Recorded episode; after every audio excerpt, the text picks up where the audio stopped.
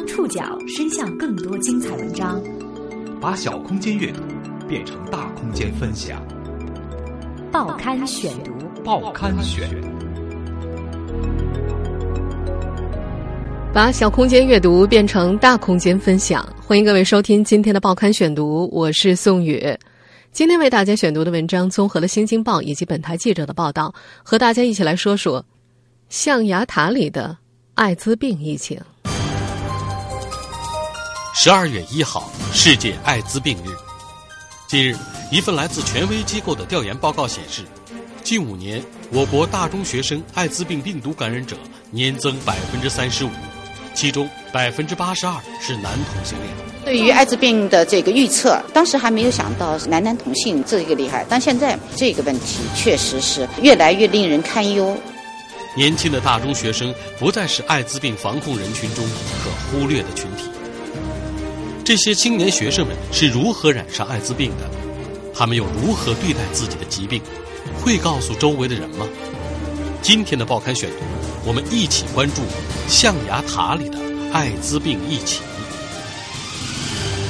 在十二月一号世界艾滋病日前夕，中国疾控中心性病艾滋病防治中心发布的数据显示，最近五年，我国大中学生艾滋病病毒感染者年均增长率达百分之三十五。根据最新的官方数据，十五岁到二十四岁的青年学生新增感染艾滋病病毒中，同性造成的感染占百分之八十二，男女生比例为十一比一，女学生感染人数每年相对稳定，但是。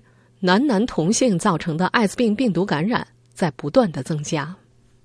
江苏省中医院伦理委员会委员王珏是对于艾滋病的这个预测，当时还没有想到男男同性这个厉害，但现在这个问题确实是越来越令人堪忧。在北京念研究生一年级的学生李维，只是近年来不断上升的学生感染者中的一员。对于他来说，尘埃落定，在七个月前。四月份，政治论文答辩的关键时刻，他收到了北京市疾控中心的一份确诊报告，HIV 阳性。红色的印章刺眼夺目。今年一月份，李维在朋友的建议下做了 HIV 检查初筛，就是觉得去抽个血。二十分钟之后，初筛结果下来，两道杠闪回在眼前，脑子里一片空白。于是才有了后面的检查。在四月份收到那份确诊报告之前，他一直是心存侥幸的。到了今天，李维已经接受他是个感染者的事实，怒火已经逐渐消了下来。他说：“自己不怨他，要怪，只能够怪自己。”李维口中的他，是在去年十二月份旅行的时候认识的。二零一四年十二月份，成绩优秀的李维通过几轮面试，顺利保送到北京某著名高校读研。一身轻松，他独自前往南方毕业旅行。青年旅馆里，李维和另外一个男生入住同一间房间。那个男生二十三四岁的样子。自称从事销售工作，常到南方出差。两个年龄相仿的年轻人天南海北的聊，聊到最后，聊到了男女关系和性。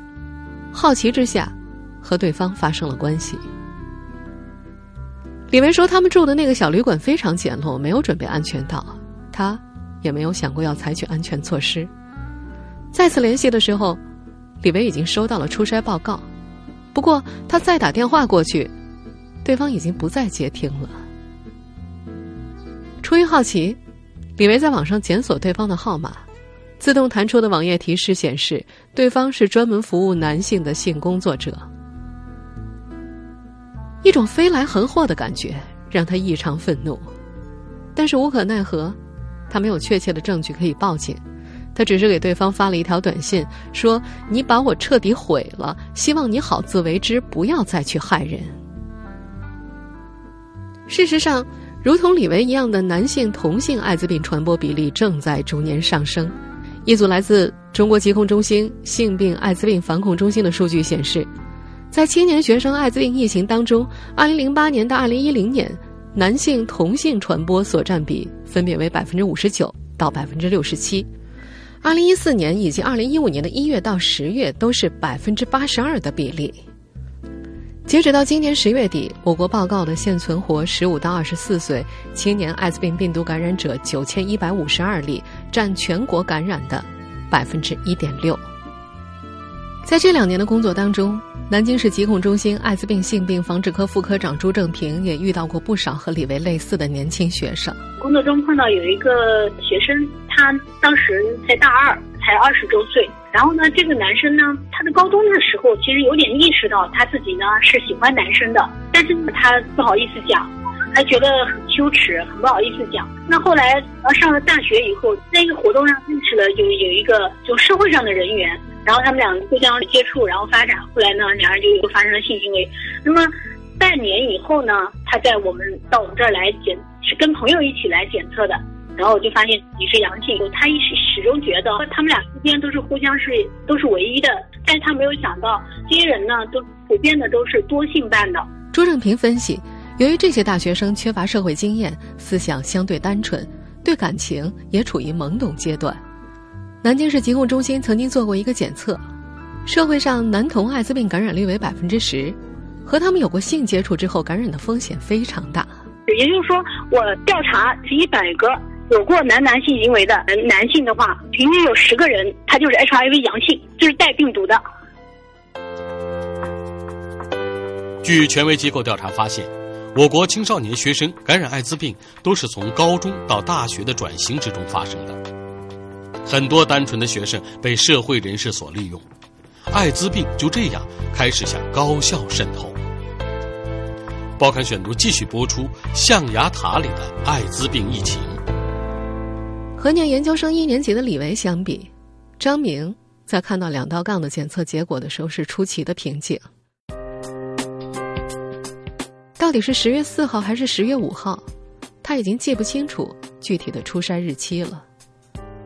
妨碍志愿者张海龙所在的 NGO 组织每天有一辆车停在北京马甸桥附近，为当地市民提供咨询和检测艾滋病、免费发放安全套等活动。每隔三个月，张明会前往检测车检测一次。唾液检测，二十分钟就能够出结果。检测显示两道杠，疑似感染。作为妨碍志愿者。张海龙见到过很多感染者无法接受事实而崩溃的状况，所以他准备了一大堆话来安慰张明。不过出差的那天，四个小时之后，张明晃晃悠悠的回来了。看到检测结果，他说：“嗨，没事儿，早料到了。”张海龙很惊讶，这个年轻人的无所谓。在一个月之后，张明笑嘻嘻的跟他谈起了自己的遭遇。后悔有啥用？自己作的。从大二开始，这个年轻人开始和男性住在一起。虽然他不认为自己是个同志，张明说，虽然他不排斥男性，但是要不用那种东西，他肯定不会和对方发生性关系。他指的那种东西是新型毒品。第一次接触新型毒品也是在大二，张明前往一个男性朋友家中。对方拿出了一种新型毒品，好奇的他接过来闻了一下，一下子就懵了。第一次吸食的感觉让他觉得非常好奇，可是如今再回忆起来，他又恢复了理智。因为等他知道这种新型毒品的危害的时候，已经太晚了。大学生默默中枪，则源于他们混乱的社交圈。早在初中的时候，九四年生的默默就已经听说过同志群体，但是不以为意。在高中的时候，他有了喜欢的男孩子，他开始彻底理解，并且进入了这个圈子。到了大学，这个年轻的孩子开始频繁的更换男朋友。通常情况下，在交友网站上，他先和对方视频聊天，合眼缘之后见面约饭，最快认识三天就发生性关系。基本上，他一个月会和两三位发生关系。在换男朋友的时候，默默偶尔会在圈内社交圈里听人谈论艾滋病，知道同性性行为容易感染艾滋病。每次发生关系之前，他都要求对方采取安全措施。不过，在一年前，由于自己的身体一直没什么事儿，他开始疏忽大意了，不再采取保护措施。再接下来，他就成了感染者。权威机构的检测还发现，如今十四岁到二十岁的年轻人感染艾滋病的占比越来越高。更让人担忧的是，相关部门根本无法监控感染者再传播。报刊选读继续播出：象牙塔里的艾滋病疫情。有记者调查发现，有一部分学生对于自己是否感染了艾滋病一无所知，仍然在没有保护措施的情况之下和人发生关系。还有人，在明知感染的情况之下，继续与多人保持性关系。比如前面所提到的那个张明，在经历生病的动荡之后，这个年轻人的心态早就呈现出了明显的裂变。在北京，他租住的房子在北四环，但是他已经很久没回去了，而是辗转住在了几位男性朋友家里。这家几天。那家几天，他没有停止和别人发生性关系，但是他说他不会告诉别人自己有艾滋病。在感染之后，他觉得最亏欠的是自己的父母，但是他表示不会告诉家人自己在北京的生活。他说：“我爸妈的孩子，原先是啥样就是啥样，只会变好，不会变坏。”在感染之前。张明是个努力上进、听话的孩子，是老师和家长经常夸赞的乖孩子。到了今天，他只希望在自己死之前给孩子上小学的弟弟留够积蓄，算是对父母尽孝。北京市性病艾滋病临床诊疗中心、北京佑安医院感染中心主任张彤介绍。从他们中心最近几年接待的检测人群当中可以发现，十四岁到二十岁之间的年轻人的占比越来越高。十四五岁的少年前来检测已经不算稀奇了。在去年的世界艾滋病日期间，北京佑安医院和北京市卫计委等单位在三里屯组织的免费快速检测筛查活动当中发现，接受检查的几百名大学生当中，艾滋病感染率高达百分之十。根据张彤介绍。北京佑安医院感染中心平均一年的检测量在一万人次左右，其中不少人是每隔三个月或者半年前来检测的。而前到他们那儿检测的人群当中，主要都是男男同性恋者、双性恋者或者是多性伴者，还有就是公用注射器吸毒者等高危人群，其中男男同性恋占据了多数。艾滋病离青年学生已经不再遥远。湖南。大学生艾滋病的患者八年上升了三十七倍，在广州四十多所大学里边，居然都出现了艾滋病感染的病例。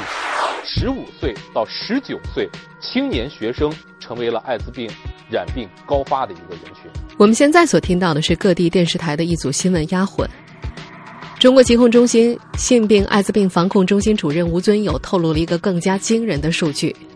截止到今年十月份，学生艾滋病感染者的报告数量预计超过百人的省份有十五个，而这个数字在二零一三年仅仅只有五个。相比其他人群，青年学生感染人数上升是最快的。各个省份相加，每年新感染艾滋病青年学生有几千个。自二零零三年起，我国先后出台一系列针对艾滋病感染者的防治策略。基本实现了对每一个艾滋病感染者、艾滋病人都能接受健康状况管理以及免费的抗病毒治疗。但因为无处不在的歧视，接受采访的大多数艾滋病感染者仍选择隐匿生活中每一个有关艾滋病的细节。报刊选读继续播出：象牙塔里的艾滋病疫情。读研之后，有一天。李维和同学聊天时提到了艾滋病，有人说得了艾滋病很快就会死，每个人都是谈爱色变的表情。李维想站起来反驳，但是他害怕被发现，他有些心虚，因为自己是感染者，不敢去纠正同学们错误的说法。每次去地坛医院拿完药之后，李维总是把药盒扔在医院的垃圾桶里，这是大部分艾滋病病友所采取的自我保护措施。李维曾经看到有病友将药片换到事先准备好的药瓶里。作为一个感染者，李维很理解这种做法，因为生活中好奇的人很多，别说把药瓶扔了，药丸上的字母都有可能有人去搜索。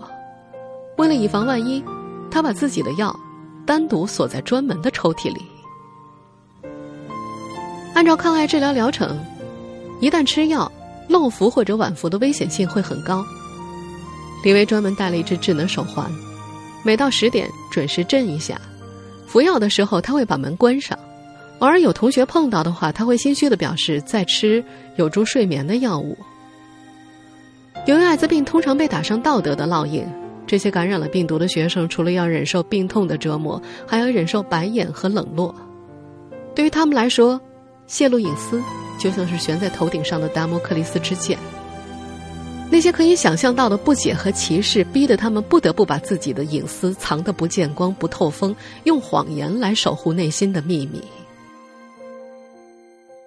小张是中部某省一大学读书的学生，按照要求，他需要每隔一段时间体检一次，但是他就读的学校所在城市体检仍然收取一定的费用。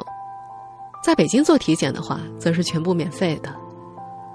为了省钱。他选择到北京，他向辅导员请假，撒谎说自己有肝病需要去检查。他也给自己的手机设置了闹铃，每到点就赶紧偷偷的把药吃了。药盒和药瓶也和李维一样，早就扔在北京了。在学校，小张努力的融入集体，若无其事的和同学一起吃饭、打英雄联盟、上晚自习，但是仍然如惊弓之鸟。有一次听说学校要体检。他脱口而出：“会不会抽血啊？”而在记者采访的时候，小张也一再向记者打听：“姐姐，你们上大学的时候体检有没有抽血？”这个年轻的孩子不敢想象被发现之后的生活，他不想被当作另类。除了求学过程的烦恼，还有就业的困境。在刚感染上艾滋病的前两周，躺在床上就业。是李维想的最多的问题。从事自然科学，就业面限制在对口专业上。按照以往惯例，能够接收其专业的科研机构和事业单位在录用的时候会检测 HIV。李维明白，无论自己多么优秀，也难过这道检测关。已经保送研究生的李维曾经犹豫要不要放弃读研，因为出来也有可能碰壁，还不如本科毕业找工作呢。他想要是实在不行的话，就回老家，在自己的本专业之外，他已经开始学习新的技能。北京地坛医院团委工作人员陈子亮曾经在工作当中接触过多位大学生感染者，感染者的身份对于他们的工作影响很大，一是导致就业面很狭窄，另外就是工作起步很低。目前国家公务员录用体检包括 HIV 检测。禁止录用艾滋病感染者。根据陈子亮的介绍，不但政府机构，很多事业单位、央企、大型国企，都是采用了公务员录用标准，这就导致了很多感染者被这个标准拒之门外。对此，前卫生部艾滋病专家咨询委员会委员李顿教授直言，相关用人单位录用标准属于公然违法，违反了就业促进法。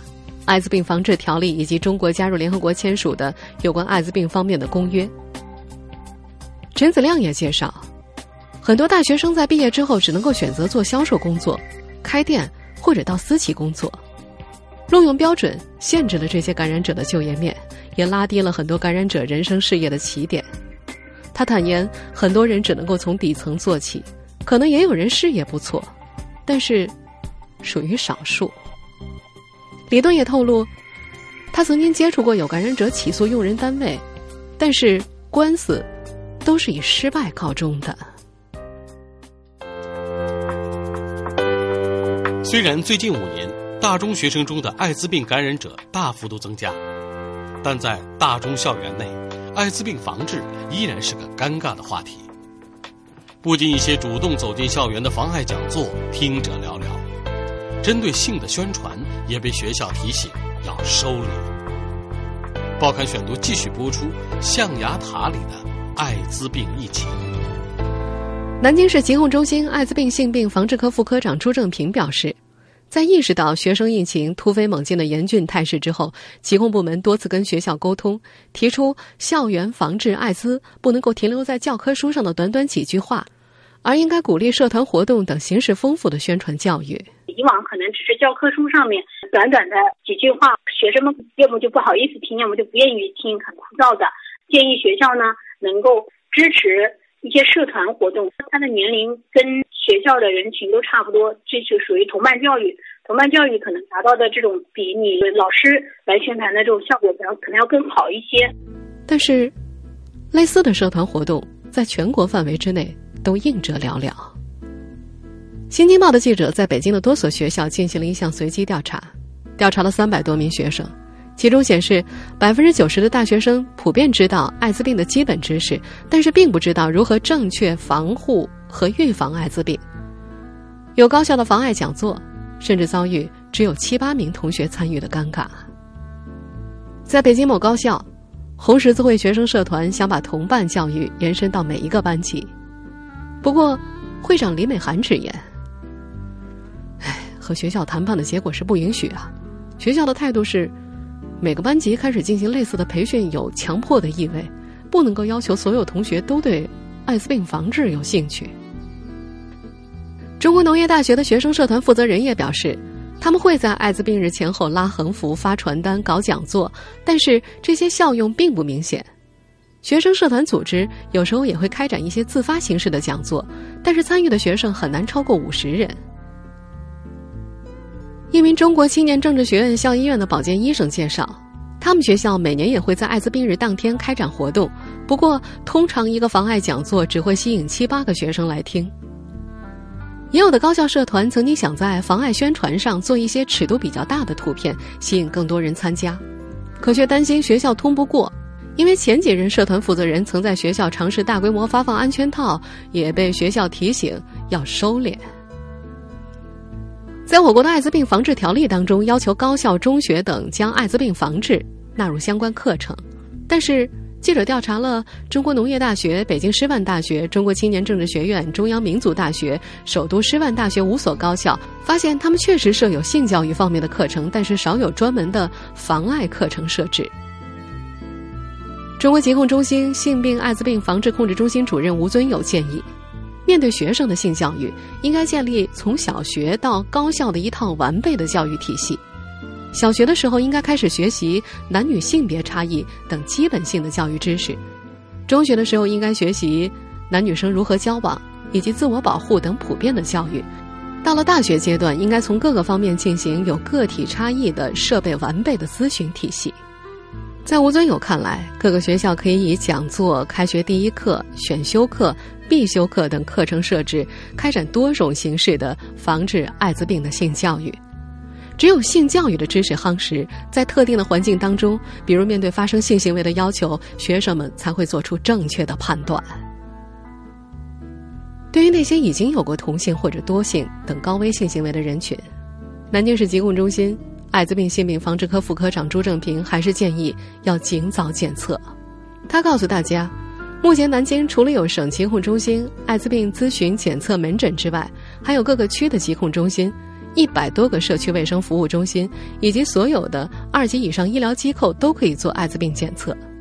朱正平反复强调的一点是，艾滋病不是绝症，并不意味着生命的结束，和艾滋病人共同生活不会被传染。他还表示，根据规定，有关艾滋病的一切检测结果和信息都是会严格保密的。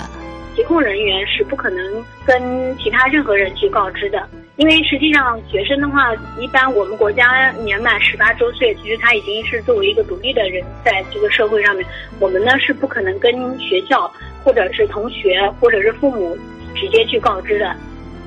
听众朋友，以上您收听的是《报刊选读》，象牙塔里的艾滋病疫情，我是宋宇，感谢各位的收听。今天节目内容综合了《新京报》以及本台记者的报道。收听节目复播，您可以关注《报刊选读》的公众微信号，我们的微信号码是“报刊选读”拼音全拼。参与《报刊选读》微信互动，依然有机会获得由康贝佳口腔医院所提供的价值三百五十一元的免费解压券。您还可以通过在南京 APP 和喜马拉雅 FM 关注我们的节目。明天见。